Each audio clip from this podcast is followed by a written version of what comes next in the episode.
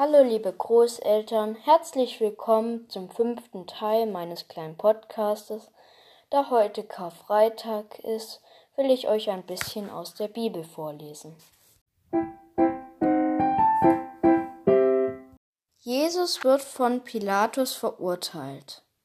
Nachdem der religiöse Rat entschieden hatte, Jesus zum Tode zu verurteilen, brachten sie ihn zu Pontius Pilatus, dem römischen Prokurator Judäas. Er war der Einzige, der ein Todesurteil fällen durfte. Sie klagten Jesus des Aufruhrs an. Bist du der König der Juden? fragte Pilatus, der sehr erstaunt war, dass Jesus nichts zu seiner Verteidigung vorbrachte. Ja, das bin ich, aber mein Königreich ist nicht von dieser Welt, antwortete Jesus schließlich.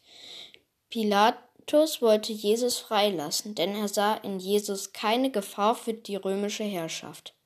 Er trat vor die Menge und forderte sie auf, einen Gefangenen auszuwählen, der wegen des bevorstehenden Pascha-Festes freigelassen werden könnte.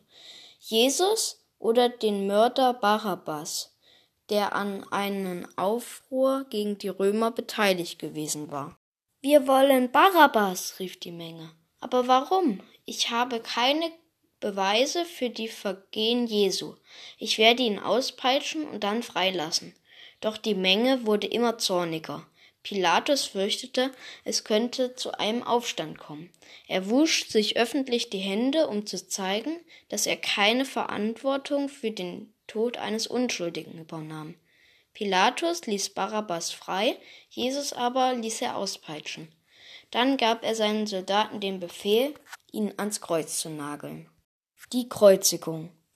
Nachdem Pilatus seinen Soldaten den Befehl gegeben hatte, Jesus zu kreuzigen, zogen sie ihm seine Gewänder aus und kleideten ihn wie ein König. Sie hängten ihm einen roten Mantel um und flochten eine Krone aus Dornzweigen. Sie spotteten über ihn und riefen, Es lebe der König der Juden! Dann schlugen sie ihn. Jesus sollte das schwere Holzkreuz nach Golgotha, der Kreuzigungsstätte, tragen. Da er jedoch verletzt und geschwächt war, zwangen die Soldaten einen anderen Mann, das Kreuz zu tragen. In Golgotha angekommen, nagelten sie Jesus mit langen Nägeln, die durch die Handgelenke und Füße gingen, ans Kreuz und richteten das Kreuz auf.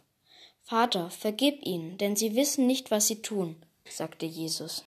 Vergib auch mir, rief einer der beiden Verbrecher, die links und rechts von Jesus an Kreuze genagelt waren.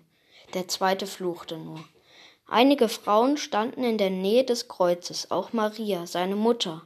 Ihre Herzen waren voller Trauer über die Schmerzen, die Jesus erleiden musste. Andere dagegen beschimpften und verspotteten ihn. Wenn er wirklich Gottes Sohn ist, warum rettet Gott ihn dann nicht? höhnten die obersten Priester. Um zwölf Uhr mittags verdunkelte sich der Himmel. Drei Stunden später rief Jesus laut Jetzt ist alles vollendet. Vater, in deine Hände lege ich meinen Geist. Und mit diesen Worten starb er. Im gleichen Moment wurde die Erde durch ein Beben erschüttert, und der Vorhang vor dem Allerheiligsten im Tempel zerriss.